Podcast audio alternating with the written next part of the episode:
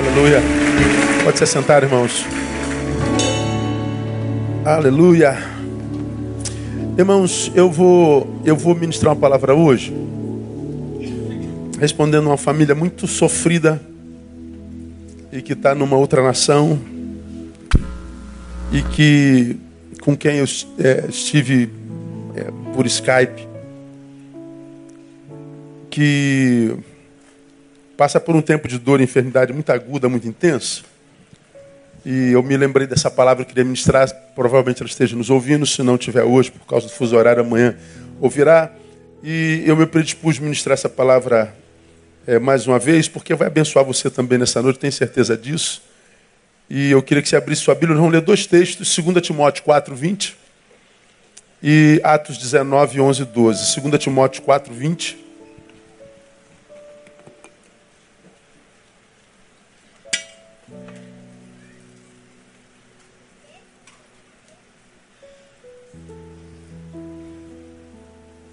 E depois, Atos 19, 11 e 12.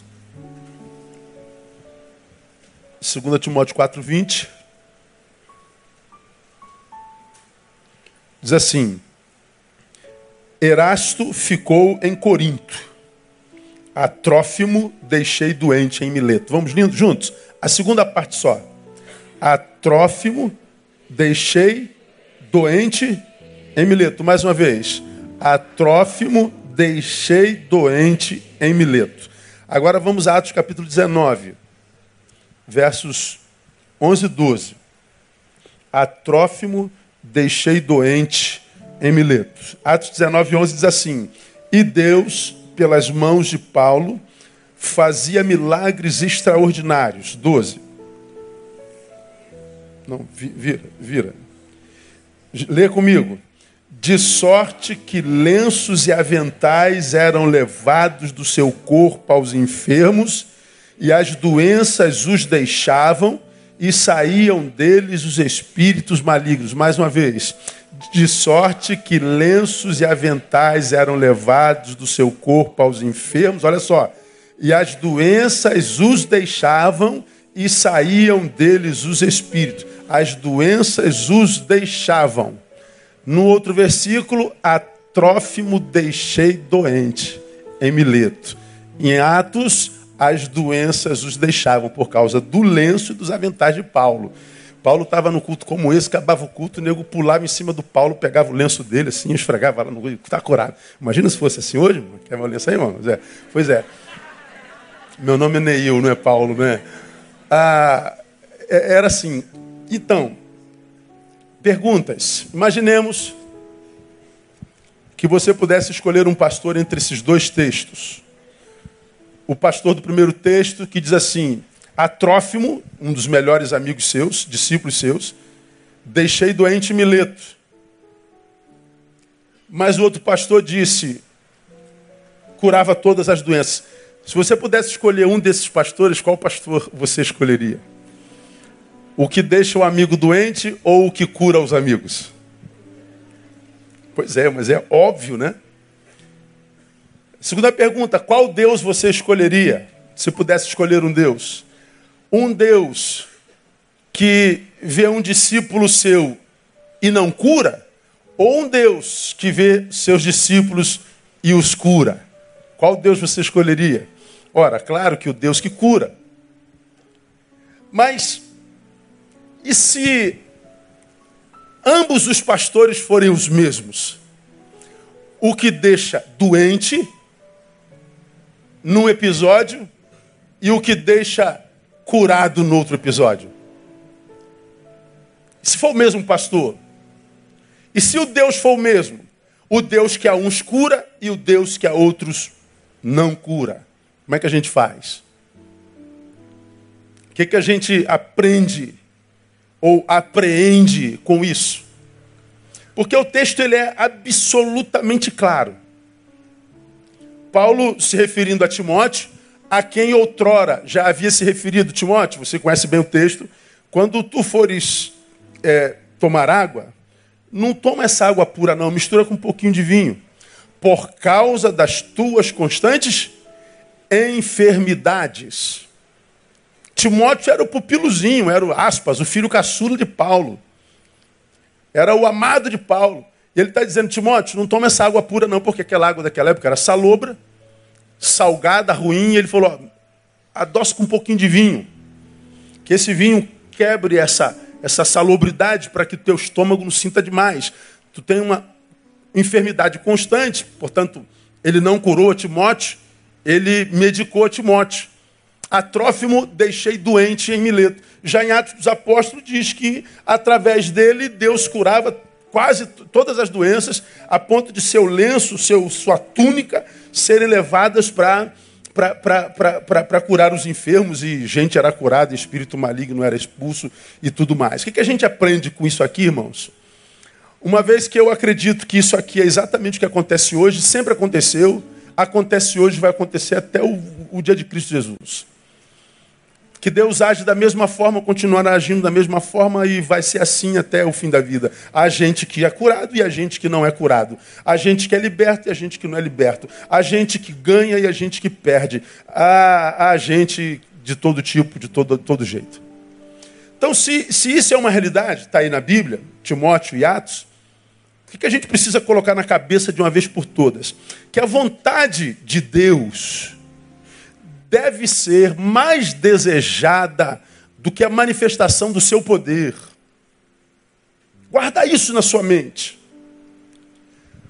Quando eu expresso a Deus o meu desejo em relacionamento, se esse relacionamento é equilibrado, verdadeiro e saudável, o que Deus vai medir é qual é o maior de teus desejos. O teu desejo, quando tu me buscas, é pelo meu poder ou pela minha vontade? Qual tem supremacia na tua vida? Qual o teu desejo? Que eu realize os teus desejos? Ou o teu desejo, caso o meu desejo não seja o teu, Neil, de, de abrir mão do teu para se submeter ao meu? Porque quando nós nos relacionamos com Deus em oração, se é que oramos, quando nós temos uma relação com Deus que é verdadeira, quando nós desenvolvemos com Deus uma relação que, como eu digo aqui sempre, que leva em consideração a, a, a, a, inteligência de Deus, que respeita a inteligência de Deus, essa relação deve partir desse, de, desse, desse start, desse pressuposto. Deus, eu estou diante do Senhor, colocando diante do Senhor as minhas necessidades, as minhas súplicas, os meus desejos. Eu quero que tu vejas que, embora eu tenha muitos desejos, o maior deles é fazer a tua vontade. Por que, que isso é importante? Porque quando uma pessoa conhece a Jesus de fato, o maior de todos os desejos nestes é fazer a sua vontade. Por quê? Que o maior desejo de quem conheceu Jesus de fato é fazer a vontade dele. Porque o maior de todos os milagres não é aquele que eu preciso agora. O maior de todos os milagres não é aquele que nós precisamos nesse exato momento. Não é o milagre que vai acontecer. O maior de todos os milagres para quem de fato se encontrou com Jesus já aconteceu, que é o milagre da nossa salvação. É o, é o milagre da nossa redenção. Quem experimenta esse, essa salvação, esse novo nascimento, pelo que se alguém está em Cristo é nova criatura, nova criação, ele já passou pela maior experiência que um ser humano pode viver na vida. Quando ele passa, não há nada que o aflija, a ponto de interceptar o caminhar desse novo ser que agora é primazia nele. Por exemplo, quando eu vejo tantos crentes aborrecidos, porque criticam sua fé, porque se encontra com gente que diz que não crê em Deus e zomba dele, com gente que tem vergonha de falar em que crê, gente que, que se sente agredido porque o outro não tem a mesma fé do que ele mesmo, gente que reage com ira, com raiva, com violência porque zombaram da sua fé, está zombando do meu Deus, zombando da minha fé, está mangando de mim. Eu falei, meu Deus, por que você se incomoda tanto com o fato de o outro não crer como você, de sequer respeitar a tua fé, de dizer que não crê naquilo que você crê? Por que, que isso te, te incomoda tanto? Porque parece que esse que se incomoda tanto a ponto de às vezes gerar violência, ele ainda não está convencido da sua salvação. Ele não está convencido de que o encontro que ele diz ter tido com o Cristo gerou nele um novo ser, de tal forma que esse novo ser não precisa de aprovação de absolutamente ninguém. Não precisa da, da, da, do conformismo de ninguém, da autenticação positiva de absolutamente ninguém. A gente sabe exatamente o que somos nele, de modo que não há nada que digam ou deixem de dizer que vai mudar o que nós somos nele. Aí eu creio em Deus, eu não creio, e daí? O que, que eu tenho a ver com isso? E é impressionante como eu me encontro com gente que, que, que o tempo. Eu estava na academia essa semana. Aí estou lá no meu ferrinho, tentando envelhecer mais tardiamente, né? Tentando enterrar a maioria de vocês antes de ser enterrado. Não é? É, Jeová, é isso aí. Eu estou lá no meu cantinho, cara, pensa no cara de poucas palavras. Bom dia. Estou aqui, ó. Não sou de blá blá blá, de bater. Não é a minha natureza, eu sou caladaço, não tem jeito. Mas não tem um dia que. Senhor pastor Neil Barreto, sou eu mesmo, tudo bem? Aí ele me ouve aqui, me ouve ali, ouve aquela coisa toda que eu uso toda hora. E vira e mexe, aparece um, como apareceu, acho que foi na segunda ou terça-feira. Falei, você tem ouvido falar muito do Senhor? Falei, legal, cara, nego tudo, eu sou inocente, entendeu? Ah, se não tiver prova, eu não. Não, não, não, não, é nada disso não, tal. Aí ele puxou um papo aqui, puxou um papo ali, a gente estava no mesmo, mesmo, mesmo aparelho, mudando. Aí ele falou assim: é, eu não tenho a fé igual a sua, eu não creio em Deus.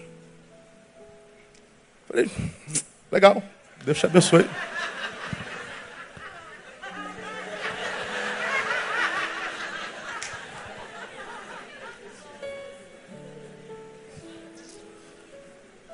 Posso usar, pastor? Pode, vai lá. Eu quieto, esperando passar um minuto, né? Ele saiu, lá vou eu de novo. Não te incomoda não eu falar isso não, nem um pouco.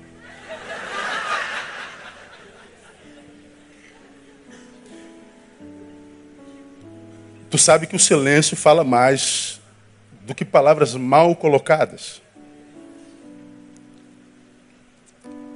O silêncio é um grande sermão para quem tem boa escuta.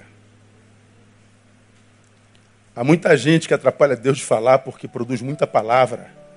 E Deus queria usar o silêncio. Há uma verborragia sem precedente na história dos homens como agora. Uma verborragia maldita. Eu acabo esse aparelho e vou para aquele. Ele vai para aquele aparelho.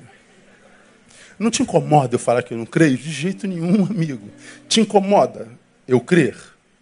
Não, eu só acho que é meio incongruente a sua fé, né? Você acha?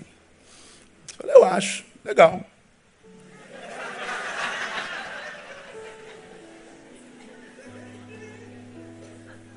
Não dava o assunto. Não dava assunto. Eu fui para outro aparelho, fui para outro aparelho. Acabei minha série, eu fui lá pegar minha mochila. Vou pro bebedouro fazer o um shakezinho. Para beber. Ele vai lá no, no bebedouro fala assim, cara, tu é muito marrento. Eu falei, eu? Ele fala assim, todo crente que eu me encontro se aborrece quando eu falo isso. Eu falei, cara, existem crentes e crentes, irmão. A minha fé não depende da tua aceitação. A minha fé não depende da sua. O que eu sou não depende do que tu és. Eu tenho plena convicção do que eu creio. Não há nada, absolutamente nada que me demova disso. E quando você diz que a minha fé é incongruente, é como se você tivesse vivido essa fé. Aí eu, eu citei um, um, uma frase que teve no sermão passado aí, que a fé é, é um dom de Deus e essa fé que é dom nos transporta a uma dimensão na qual o homem só pode ir através da fé. Sem fé não chega nessa dimensão. Aí eu vejo um monte de gente sem fé falando dessa dimensão, aonde só se chega com fé, como se fosse possível discernir aquela dimensão sem ir lá. Eu falei para engraçado, eu estou vivendo uma coisa que não é você quem vive, você diz que há incongruência no que eu vivo, sendo que você não está no lugar onde eu estou e nem a vida que eu vivo. Eu que sou marrento, brother. Eu já fui um homem sem fé um dia, sei onde você está. Hoje eu tenho fé, você não está onde eu estou. Então, crer é ter um algo mais do que quem não crê. Eu tenho uma coisa que você não tem. Então, para eu me tornar igual a você, eu tenho que perder o que eu tenho, eu tenho que empobrecer um pouco. Então, acho que quem não tem fé, o melhor discurso para falar sobre as dimensões da fé seria através do silêncio. Aí eu perguntei para ele e falei assim: por que, que você que não crê no que eu creio me chama de incongruente, está aqui perto de mim, nessa série todinha, tentando me fazer falar da minha fé? Talvez você tenha fomes nessa dimensão e não tenha coragem de assumir. Bom dia, Deus abençoe fui embora.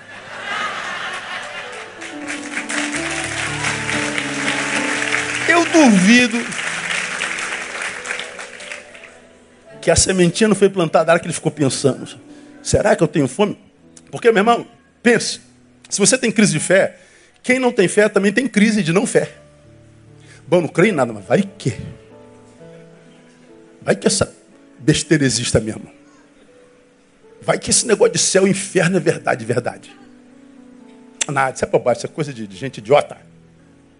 Aí tu olha a história, vê que tem uns cabeção gigantes aí na história que creem e tem fé inabalável. Então, da mesma forma, quando diz, será que Deus é? Será que Deus não? Eles estão dizendo, será que Deus não é mesmo? Será que não é isso mesmo? Nós temos crises. Todos nós temos. Crise e humanidade são coisas assim interligadas, não tem como ser um e não ter outro. Nós somos crises ambulantes. Agora, por que, que nós que somos de fé precisamos aprender que a vontade de Deus deve ser mais desejada do que a manifestação do teu poder, do seu poder? Porque o maior de todos os milagres já nos aconteceu, que é a salvação.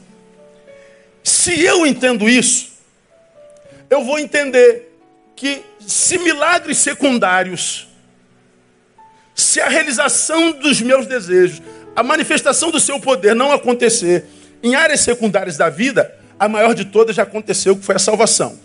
Ele já definiu minha eternidade, me livrou da perdição eterna, me livrou de mim mesmo, me livrou de ver uma vida aquém das minhas possibilidades.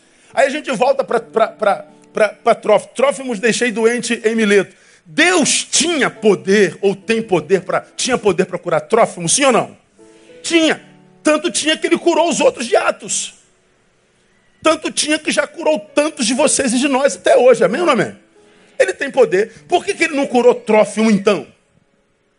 Se ele tinha poder para curar, por que ele não curou? Porque não foi da sua vontade. E por que, que não foi da sua vontade? Eu nunca saberei. Agora, ele não curou Trófimo, embora pudesse, porque não foi da sua vontade. E a pergunta que se faz lá no contexto de Paulo é: algum problema, Paulo, de eu não ter cuidado, cura, é, curado do Trófimo? Bom, pela postura de Paulo, nenhum problema. Deus, eu sei que tu tens poder para curar Trófimo. Eu sei que tu tens poder para curar Timóteo. Porque eu vi gente levando lenço meu e avental meu. Gente por quem eu orei, botei a mão, o Senhor curou instantaneamente. Então eu sei que o Senhor pode fazer isso. Mas se o Senhor não curou Timóteo e Trófimo, é porque não foi da tua vontade. Então, para mim, Deus, problema algum. Porque, embora eu quisesse muito ver Trófimo curado, eu quero mais ver o estabelecimento da sua vontade na minha vida e na vida dele. Então, para ele não é problema absolutamente nenhum. Embora eu deseje cura, diria Paulo, meu maior desejo é me submeter à sua vontade. Se a vontade dele foi feita, como é o que eu mais desejo, eu tive êxito, mesmo que Trófimo ficasse doente em Mileto. Por que, que a gente se sente perdido, derrotado e infeliz, quando Deus não realiza um desejo nosso? Porque o nosso maior desejo não é se submeter à vontade dele, é que ele se submeta à nossa vontade.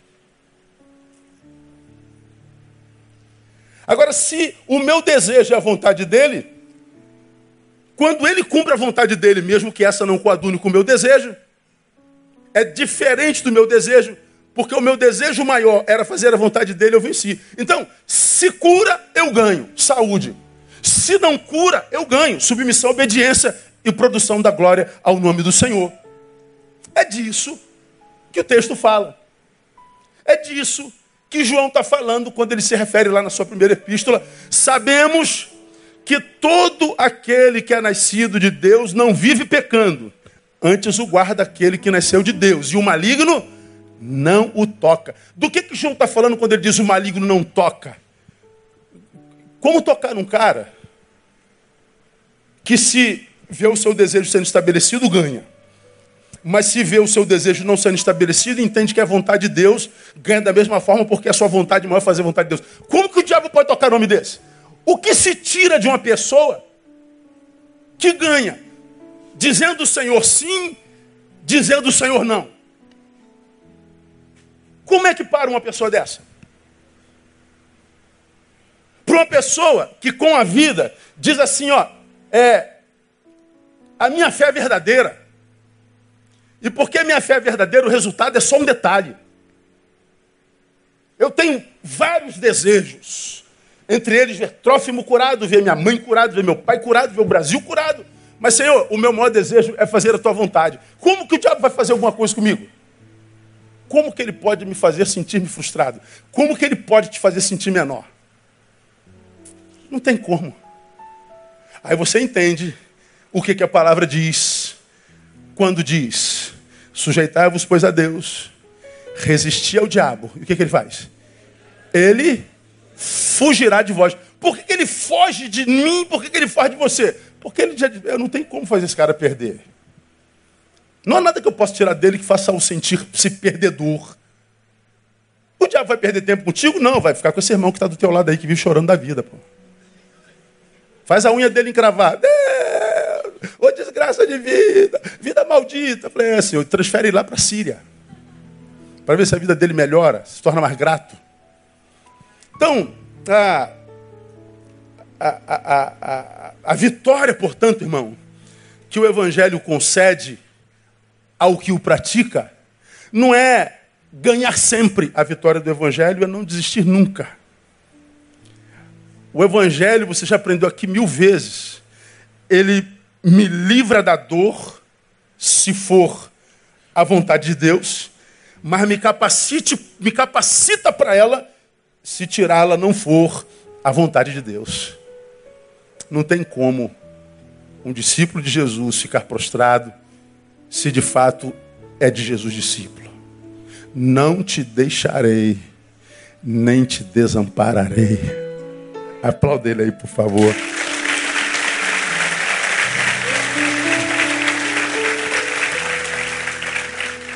Por que, o irmão está aí fora da igreja, irmão? Por que você fugiu? Deus me abandonou. Deus não existe, Deus não me ama, Deus. Então, eu digo para essas pessoas, eu digo sempre a mesma coisa, digo não é com um tom de crítica, não, é de misericórdia mesmo. Eu acho que para você sentir Deus, você tem que primeiro se livrar disso no que você se tornou. Para eu me encontrar com Ele, eu tenho que me livrar de mim. Desse eu, que sempre se vê menor do que o que de fato é, que, como você mesmo fala aqui todo dia, se sente sempre um coitado da vida, uma vítima da vida, um, um injustiçado pela vida que olha para o mundo, mesmo com essas imagens com as quais nós começamos o culto, e diz: Deus é o culpado. Como aquele que olha para a TV e diz: a televisão não presta para mais nada. Só tem desgraça na televisão. Olha quanta pornografia. Olha quanta pedofilia. Olha quanta desgraça. Deus tem misericórdia. Essa coisa desgraçada que entra na nossa vida e desconfigura tudo a nossa família. Bom, é muito simples se livrar do poder que a televisão tem. Como é que a gente faz para se livrar dela? Aperta o botãozinho, puf, Essa geração mimimi hipócrita, a Globo é o câncer do Brasil, a Globo está acabando com a a Globo é uma desgraça. Qual é a televisão de maior audiência do Brasil? A Globo. Quem é que dá audiência para a Globo? Aquele que diz que a Globo não presta, que a Globo é uma desgraça, que tem essas porcarias todas. Discurso, discurso, discurso, discurso. Eu acho uma ignomínia alguém assistir BBB. Mas quantos aqui assistem? Não levanta a mão, não. Não envergonha, não. Fique quieto. Carregue tu o teu pecado. Que eu posso te julgar, não é? Então, a, a, a, vida, essa vida é muito injusta. Agora, injusta por quê? Ah, porque eu não arrumo emprego. Aí, como você já me fala aqui, vai lembrar do homem de 42 anos que entra no meu gabinete, já falei sobre ele aqui 786 vezes. Ô oh, pastor, eu estou muito chateado com Deus. Eu estou aborrecido com ele, estou triste com ele, também com os irmãos da nossa igreja. Essa igreja, pastor, não tem amor. Só fala tanto de amor, mas é só conversa. Essa igreja não tem amor. Os empresários dessa igreja não dão emprego para a gente, a gente não consegue arrumar emprego. Deus não cuida da gente. Cara, eu não aguento ouvir isso mais. Aí eu pergunto, quantos anos você tem, irmão? 42. Ah, tá. O que, que você estava estudando quando tinha 18 anos de idade? Qual faculdade você estava fazendo? Qual pré-vestibular? Qual curso no Senai você estava fazendo? Qual curso no Senac você estava fazendo? Aí você se lembra, ele responde com aquela cara de pau, com a mãozinha assim, ó, pô, 18 anos a gente estava pegando as menininhas, né? Tava por aí. Pô, essa mão dele me traumatizou, eu tenho raiva de mão. Eu nunca mais esqueci dele por causa dessa mãozinha dele. Pô, 18 anos eu estava pegando as menininhas por aí. Eu falei, engraçado, você não, não, fez faculdade nenhuma, você não fez curso profissionalizante nenhuma, você não se preparou para a meia-idade, você não se preparou para o mercado de trabalho, e você está numa vida miserável e diz que o culpado é Deus. Você diz que o problema é a igreja que não tem amor. Se a ausência de amor aqui é a ausência de amor próprio, filho meu. Você não se preparou para o mercado de trabalho e quer ser presidente de Furnas. Deus não me ama, Deus não me quer, Deus não me abre caminho. Ora, pega, pega você que virou um coitadista, um chorão da vida, um resmungão, se acha um infeliz, um azarão. Diga para você, analisando a tua história, se tem como você estar em outro lugar quando você analisa o que você fez contigo no passado. Seja honesto. Pega a tua história e veja o que, é que você fez com ela e diga se você poderia estar em outro lugar. Aí quebra tudo, né, cara? Se não quer estar no mesmo lugar amanhã, Muda essa história, muda essa produção. Passa a marcha de novo. Cuida de ti mesmo. Porque coitadismo não move Deus. Morrer de pena de si mesmo não faz Deus se mover a nossa direção. Se tornar um revoltado não, faz Deus se mover, ele não tem problema de identidade, não sabe viver sem a sua rejeição. Ele sabe viver sem a sua rejeição. O que move Deus é fé, irmão. E a fé ela é demonstrada pelo procedimento. Bom procedimento. Obras de gente viva. É, é, a fé de gente viva é mostrada por obras. Trabalho. Então, quando eu me relaciono com Deus, para que a frustração não me paralise, como tem paralisado a maioria das pessoas que eu conheço, a vontade dele deve ser mais desejada do que a manifestação do poder dele. Segundo, mais do que milagres, o que a fé genuína gera em nós é obediência e perseverança. Sim, a fé gera milagres, eu creio neles. Mas o que a fé genuína gera, sobretudo e além de milagres, é obediência e perseverança. Paulo diz que deixou o trófimo doente. Isso não gera questionamento nenhum entre os discípulos. Isso não gera questionamento algum por parte de ninguém. Você não vê na Bíblia nenhum questionamento com relação a isso. É como quem diz, não curou porque não foi da vontade dele, pronto. Ponto. No problem. Sem problema. Vida que segue. E por que, que não foi problema? Porque eles não viviam de alto engano. E sabiam que o milagre não acontece sempre. Agora, por que, que a gente acha que toda vez que a gente vai colocar diante de Deus o nosso desejo, que é sempre pelo milagre. De onde vem essa ideia na nossa cabeça de que o milagre acontece sempre? Eu digo qual é o problema. O problema hoje é que nós estamos rodeados por uma indústria gospel mercantilista de fabricação de milagres em série. Existe uma indústria que a gente chama de igreja, mas é uma indústria gospel de produção de milagres em série. essa produção de milagres em série na mão do marketing, na mão do profissional de marketing. E eles investem em marketing. E o poder do marketing dessas indústrias nos influenciam absurdamente, porque elas trabalham com nossas carências. Mas dizem que é com a nossa fé que eles trabalham. Eu vou explicar para você. Eles pegam as pessoas que têm carências. Qual é a sua carência? Aí tu vê lá, fotozinha, uma peçazinha de roupa, todo mundo atrás do seu milagrinho. Todo mundo expressando a sua carência. Eles pegam a carência, bota na mão do marketing, trabalham o marketing desse negócio, e diz assim: essa tua busca, produto da tua carência, é fé. E eles dizem que trabalham com a nossa fé. Mas não trabalham com a nossa fé, eles trabalham com a nossa carência. Eles trabalham com a nossa necessidade. Eles fizeram pesquisa de mercado. Eles sabem a necessidade daquela, daquela região. Eles sabem o que aquela gente busca. E eles vão direto no nosso, no, na nossa carência. Aí vai botando um monte de gente que dá testemunho cuja carência foi suprida. E ele diz: foi suprida pela fé. Ora, é como jogo. Você que já foi viciado em jogo, sabe como é que é o jogo, né? Eu joguei ali, ganhei mil reais. Oh, meu Deus, louvado seja o nome do Senhor Jesus, está me abençoando, mesmo que seja jogo. Aí tu joga a segunda vez, ganhei mais mil reais, dois mil reais. Pô, cara, ganhei dois mil reais, entra na cabeça, hoje é minha noite. O que, que você vai fazer então? Vai jogar de novo. Perde mil e quinhentos reais, sobrou quinhentos. Ai meu Deus, perdi mil e quinhentos reais. Não, mas hoje é minha noite, então não vou embora com quinhentos. Tu vai embora com quinhentos? Duvido. Tu fica assim, não, eu, eu vou recuperar tudo de novo. Eu vou conseguir tudo de novo. Aí tu joga lá tudo de novo. Perde mais quinhentos. Zerou. Vai embora, irmão. O bicho está pegando. Mas não adianta. Você está refém daquilo. Você acredita que vai dar volta por cima. E você joga, joga mais mil. Perde mil, já está com dívida de mil reais. E você está sempre na esperança de que você vai conseguir suprir aquela necessidade. Você tem necessidade daquilo. É jogo.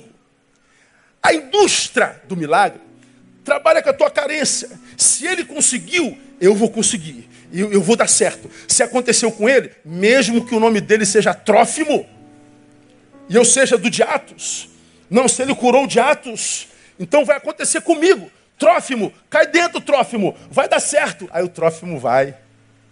Acontece com o de Atos, não acontece com o Trófimo. Trófimo se frustra e deforma a sua visão de Deus. Por quê? Porque ele estava vivendo na experiência do de Atos e na ganância de viver a mesma experiência, como que se o que Deus faz fosse em série fosse um ato industrializado que acontece com todos, acontece com um, acontece com todos, como se Deus não tivesse um plano para cada criatura. Como Trófimo, ou os Trófimos contemporâneos, estão diante do testemunho dos jatos, Trófimo não quer saber mais da vontade de Deus. Ele quer viver a experiência dos jatos. Está dando para entender, não? Ele quer viver aquela experiência. Ora, o profissional da indústria do milagre sabe que Trófimo tem o mesmo desejo dos Atos. Eu faço um marketing disso aqui e digo: Isso aqui é para todo mundo. Te prendi pela carência, não é pela fé. Porque a fé diz o seguinte: é, Eu acredito que Deus faz aquilo lá que ele fez em Atos. Mas como ele é Deus em todo lugar, eu não preciso ir lá para isso. Se ele tiver que fazer na minha vida, ele faz aqui. Eu acredito no amor de Deus por mim tanto quanto no amor de Deus por aquele lá. E ele fez por amor ao doente, e não por causa daquele que intercedeu pelo doente. Porque o mesmo que intercedeu pelos doentes de Atos, e Deus disse sim, foi o mesmo que intercedeu pelo doente de Timóteo, que foi Trófimo. Deus cura lá e não cura cá. Então não depende do intercessor, depende da vontade de Deus. Só que a indústria do milagre diz: é para todo mundo. Ele te prende pela carência e você acredita que está exercitando fé. Quando vem o não de Deus, você descobre que não é a experiência de atos que ele tem para você, mas é a experiência de Trófimo. A experiência de Trófimo te mata, te dilacera, te deforma na qualidade da qualidade de adorador para murmurador, de crente para crítico, para cético. Deforma não só a realidade do teu corpo, mas da tua fé. Então, esse, esse, esse marketing industrial é terrível. Você tem fé, é o que diz a indústria de marketing. Eu tenho.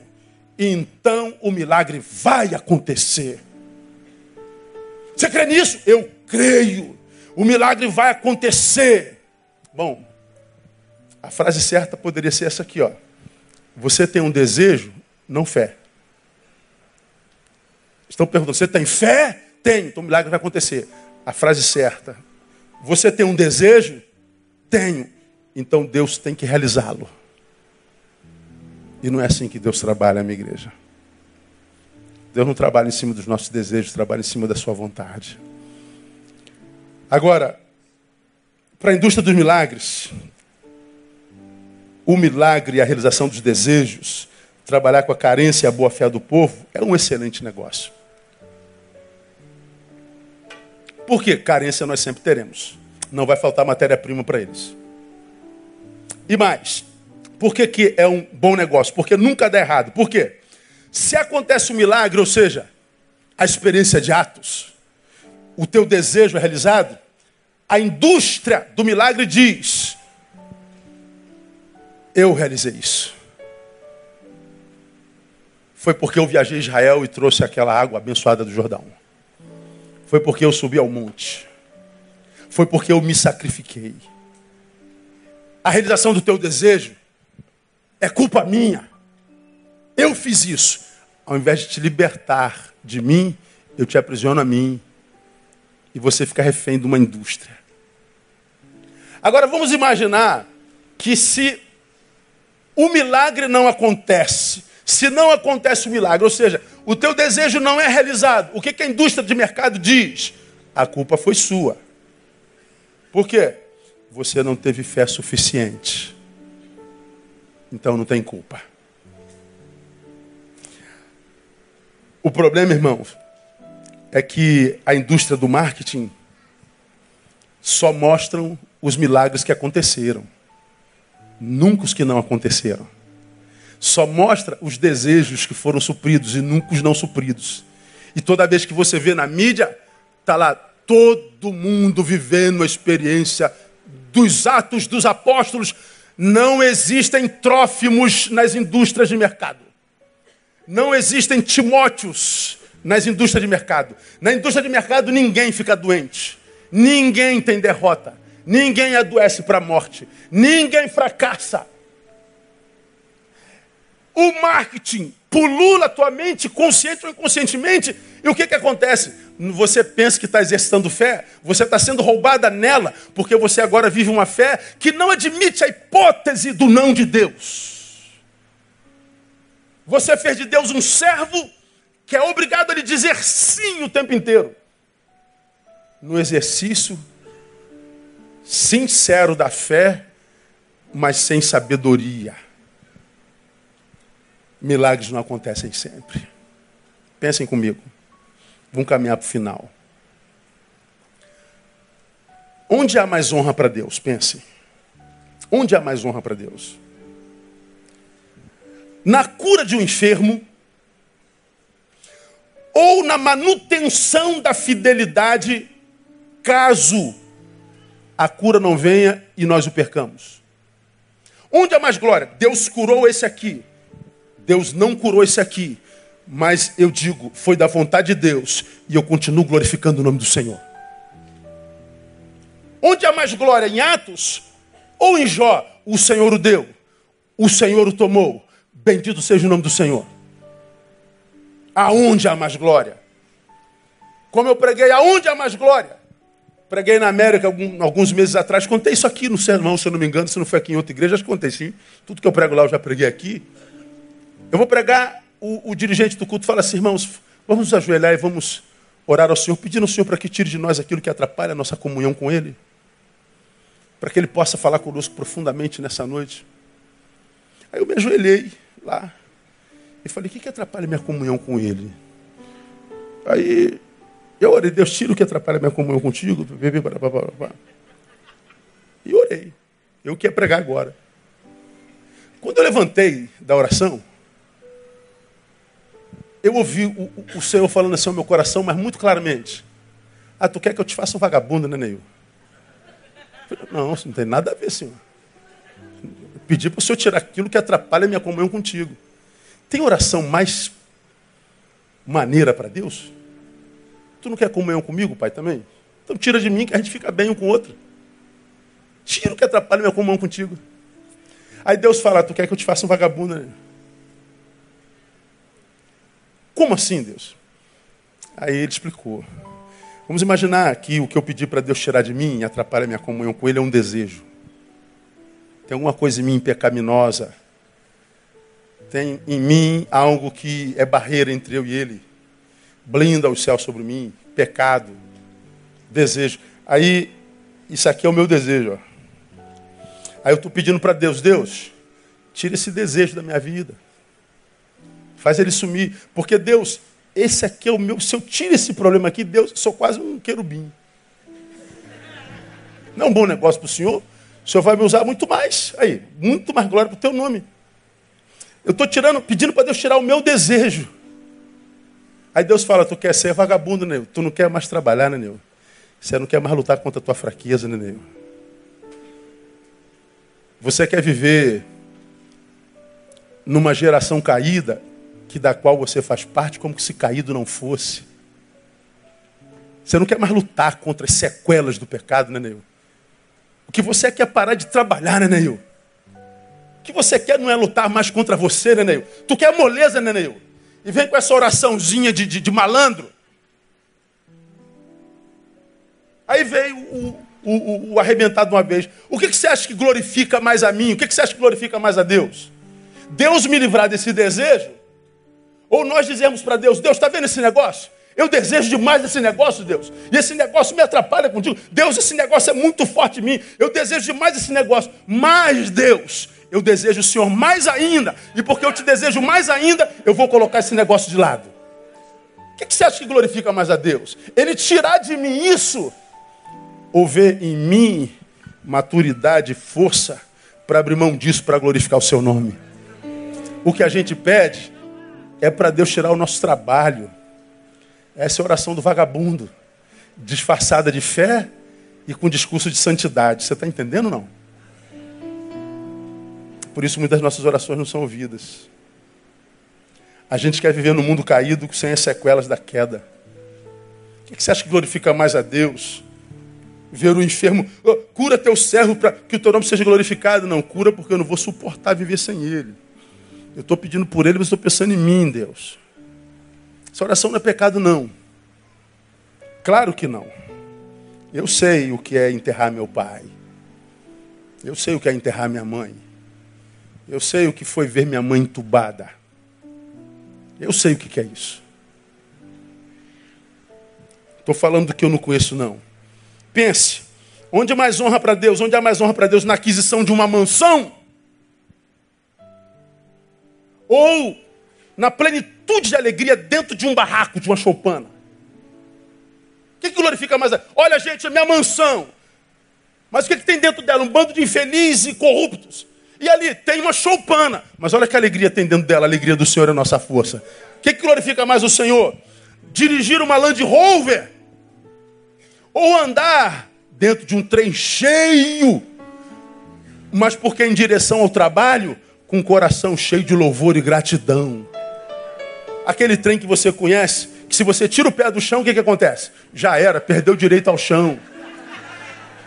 Mas tu vai lá, na sardinha, é, Senhor, louvado seja o teu nome, eu estou indo para o trabalho. O meu maior cansaço é nesse transporte. Meu trabalho é um refrigério. Mas aqui eu te dou glória, aqui eu glorifico o teu nome. O que, que você acha que glorifica mais ao Senhor? O que, que você acha que glorifica mais ao Senhor? Ter, ter, ter, ter, ter prosperidade material longe dele? Ou ter o básico todo dia, mas na presença dele? O que, que você acha que glorifica mais o Senhor? Problema é que a gente não consegue mais permitir a Deus ser Deus. Tu és o meu Deus, mas não tem autorização para me dizer não. Tu és o meu Deus, mas estás condenado a me dizer sim. Tu és o meu Deus, mas eu te trato como se fosse a lâmpada mágica de Aladim que me concede todos os desejos. Bom, quem lida com Deus assim não tem como não acabar em frustração. Então, meu irmão, Deus é muito mais glorificado na manutenção da dignidade ante a derrota do que na ostentação de nossos troféus diante das nossas pretensas vitórias. Então, Ele é poderoso para gerar a cura como os atos e me fazer publicar a cura que veio sobre o meu amado, mas ele também é glorificado quando ele diz: Esse vai ficar doente e eu quero que você continue adorando da mesma forma. Ele é glorificado. A fé me capacita para vencer a dor e para suportá-la quando ela for plano dele. Quem não vive essa fé não vive fé do Evangelho. Guarda isso no teu coração. Deus é muito mais glorificado na manutenção da dignidade ante a derrota do que na ostentação de nossos troféus diante das nossas pretensas vitórias. Portanto, há muito derrotado em quem Deus tem prazer e muito vitorioso a quem Deus não conhece. Essa foto aqui você vai lembrar. Bota aí, panel.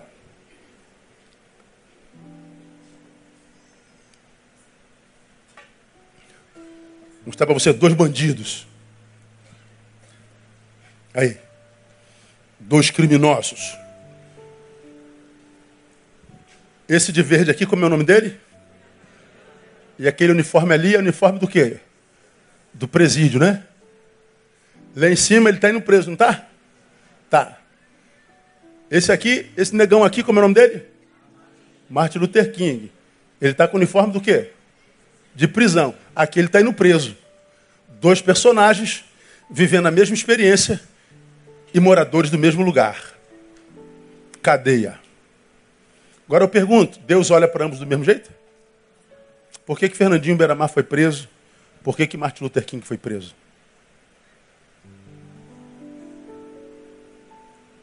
Um porque tira a vida e liberdade do outro. O outro porque queria dar vida e devolver a liberdade para o outro. Ambos estão presos, mas diante de Deus vivem situações completamente diferentes, porque o que glorifica o Senhor no lugar onde eu estou, mas a razão que me fez chegar lá. Tem muita gente que eu poderia botar aqui, ó, foto vivendo em mansão, com troféu na mão, mas gente em quem Deus não tem prazer porque não chegou lá de forma honesta. E gente que ainda nem chegou lá e que Deus para ele bate palma. Então Deus é muito mais glorificado na manutenção da dignidade ante a derrota, Martin Luther King, do que na ostentação de nossos troféus. Essas fotos comprovam que o que determina a bênção de Deus sobre a vida de alguém não é o lugar onde esse alguém está. O que determina a bênção de Deus sobre a vida de alguém é como esse alguém chegou lá. A bênção está no caminho, não no destino. Guarda isso no teu coração. Eu vou terminar porque a gente quer comer e beber. No Evangelho, o único engano que existe é o alto, o alto engano. Não tem lugar nenhum na Bíblia que diz que ele vai curar todo mundo, que ele vai libertar todo mundo, pode tirar foto. Que ele vai restaurar todo mundo, que ele vai fazer com todo mundo, que fez com todo mundo, que o que fez para um é para todo mundo, como se ele nos tra tratasse como um, um, um, um, ser feito em série e, e, e, repetitivo. Não, não, ele trata cada um individual. Isso é que eu acho lindo em Deus. Deus olha para a humanidade e só vê a mim. Só vê você. Ele não vê nós. Ele nos trata individualmente. Agora, se você quer se enganar, direito seu. Você quer acreditar que é só vitória mesmo? Que no Evangelho é só vitória, só vitória, só vitória, só vitória? Acredite. Direito seu. Você quer acreditar que no Evangelho tudo dará certo? Aceita Jesus, tudo vai dar certo. Já era, não tem mais erro, não há mais possibilidade, não precisa nem mais trabalhar. A coisa vai fluir. Quer, tu quer acreditar nisso? É um direito seu, você pode acreditar. Você quer acreditar que o milagre é fabricado em série mesmo? Não quer se convencer que é um trabalho de marketing? Você pode acreditar que vai acontecer um milagre sempre. Você quer acreditar que não haverá mais dor? Dor ficou no passado, no velho homem? Você pode acreditar. Agora, acredite. Todavia saiba que nada, isso nada tem a ver com o Evangelho de Jesus. No Evangelho, nós somos plenos, só que como humanos, com todas as implicações dessa humanidade: vitória e derrota, ganhas e perdas, superações e prostrações. No Evangelho, nós somos capacitados para sermos humanos. E a vida humana se desenvolve na dialética, não tem jeito. Vai, volta, sobe, desce, ganha, perde, gosta, não gosta, é sempre assim. Em tudo. Eu estava com a André essa semana e ela falando de alguém cuja mãe faleceu no ano passado, fiz o enterro da mãe, acompanhei no tempo que a mãe estava enferma, e antes da mãe morrer, aquela fé, né, que é produto de marketing. A mãe com 89 anos. Não, Deus vai curar minha mãe, Deus vai curar minha mãe, eu tenho fé. Aí vira crente que até Jesus perto dele é carnal. E um negócio assim, uma fé maravilhosa, porque Deus vai curar, Deus vai curar. Aí a mãe morre. Aí fiquei sabendo agora que se largou no mundo, largou família, revoltado com Deus, porque como é que pode Deus ter levado minha mãe?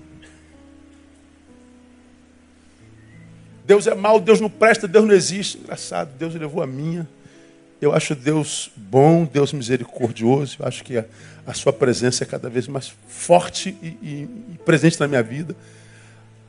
Tantos de vocês, a mãe já foi, o pai já foi, e você está aqui dizendo: Obrigado, Deus, pela mãe que tu me destes. Ela foi guerreira. Minha mãe foi analfabeta. Minha mãe foi lavadeira. Minha mãe foi guerreira. Mas minha mãe me gerou, me formou. E eu tenho orgulho da minha mãe tremenda. Eu tenho orgulho do meu pai tremendo. É teu caso, amém ou não? Você louva a Deus pela mãe que já foi, amém ou não? Então aplauda o Senhor aí por ela aí. Mães vão. Pais vão. E quando a gente vive em Deus, a gente aprende a lidar com essas perdas também. A vida é dialética. A vida se desenvolve nessa dialética. Termino lendo Hebreus 11 para você. Acabei. Hebreus 11, a partir do verso 32, revela uma coisa extraordinária para reforçar a sua fé. Hebreus 11 é conhecido como a galeria da fé. Do 11 até a metade do 32, 11, 32, do 32 até metade do 35, acontece uma coisa muito interessante. O painel vai botar aí para a gente, mas eu vou começar lendo. O 11, 32 diz assim: E que mais direi, Galeria da Fé? Pois me faltará tempo se eu contar de Gideão, de Baraque, de Sansão, de Jefité, de Davi, de Samuel e dos profetas, os quais, olha só, por meio da fé, olha a produção da fé deles Venceram reinos, praticaram a justiça, alcançaram as promessas, fecharam a boca dos leões, apagaram a força do fogo, escaparam o fio da espada, da fraqueza tiraram forças, tornaram-se poderosos na guerra, puseram em fuga exércitos estrangeiros e as mulheres receberam pela ressurreição seus mortos. Até aí, o texto fala de uma fé que livrou. Daqui para frente, o texto vai falar de uma fé que suportou até aqui fala de uma fé que produziu livramento. Daqui para frente vai falar de uma fé que produziu força para suportar.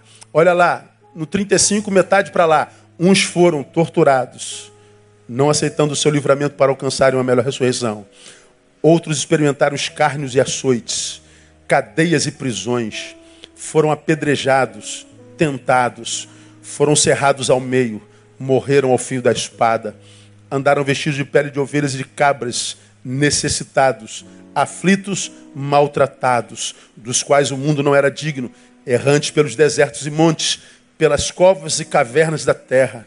Agora olha, e todos estes, embora tendo recebido bom testemunho pela fé, contudo, o que lê para mim? Não alcançaram a promessa. Primeira fase do que eles fizeram pela fé segunda fase do que a fé lhes capacitou suportar enquanto dor da humanidade. E a despeito da dor que sofreram, Deus não os livrou como os primeiros. A Bíblia diz: o mundo não era digno deles. Receberam, mas não alcançaram promessa. 40, visto que Deus prover alguma coisa melhor a nosso respeito, para que eles sem nós não fossem aperfeiçoados. Portanto, a fé do Cristo e do Evangelho me capacita para viver a experiência de Atos dos Apóstolos. Se essa é a vontade de Deus. Mas a fé do Evangelho me capacita para viver a experiência de Trófimo e de Timóteo, se for esta a vontade de Deus. Posso todas as coisas naquele que me fortalece. Vencedor para Deus não é aquele que se exime da experiência de Trófimo. É aquele que está capacitado para viver a experiência de Atos e a experiência de Trófimo. Acredite, meu irmão, você pode estar aqui vivendo o teu momento de dor, o teu vale de sombra da morte. Você pode estar aqui vivendo o teu pior período da vida. Até de pior período da vida, Ele é Senhor. E dependendo da tua postura nesse período, você vai ver que esse período é um período suportável e que do qual você pode produzir adoração. E quando você produz adoração, mesmo na dor, porque Deus procura adorador, ele te acha. E quando ele acha um adorador, esse adorador nunca passa pela prova sozinho. Então, troca a tua murmuração por adoração.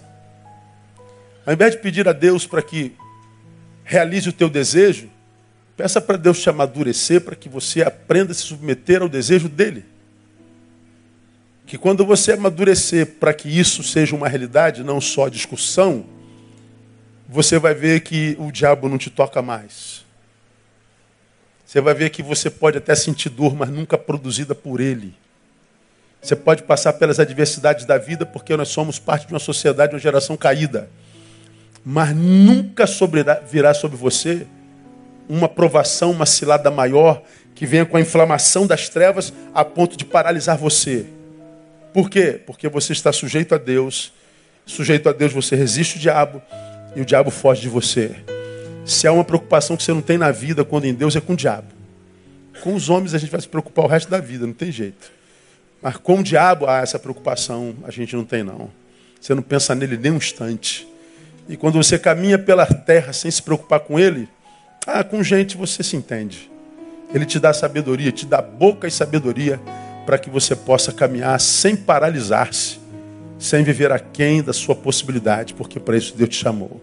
Que Ele te abençoe, que Ele te dê graça. Quem tem ouvidos, ouça o que o Espírito diz à igreja. Aplauda Ele. Vamos celebrar a nossa comunhão. Pastores. Ah, não vou falar muito na cena, não. Deixa eu te fazer um desafio. Você é evangélico, você é da, do povo de Deus, você é daqueles para quem Deus olha e diz: Você é meu. Há um povo no meio dessa geração que ele diz: é meu, meu povo. Um grupo de gente que ele reconhece como sendo sua. Vamos imaginar que você se reconheça como sendo o povo de Deus. Mas que lá no teu interior você admite, pastor, eu tenho andado meio em litígio com Deus. Eu tenho andado meio chateado com ele, sabe? Pastor, eu estou aqui nessa noite, eu venho porque eu sei dele, mas eu confesso que eu ando meio, meio entristecido. E quem sabe você nessa noite entendeu que culpado não é Deus, Deus nunca é culpado. Nunca. Eu não sou advogado de Deus e Deus não precisa de advogado. Mas eu saco dessa, dessa, desse meu sermão uma, uma única fala. Olha a tua história, mas analisa sem tendências para cá ou para lá, com isenção. Olha a tua história, o que você plantou e diga para você se teria como você estar tá em outro lugar que não onde você está. Diga que você não poderia ter feito um pouco mais. Diga que você não desperdiçou tempos. Dissolutamente. Diga que você em algum momento da tua história, não colocou Deus para fora dela e foi viver a tua história. Como se ele não tivesse nada a ver contigo, como se o projeto dele para você não, não contasse. Diga. Então hoje, acho que por amor ele, ele fala com você, que vive esse certo litígio com ele.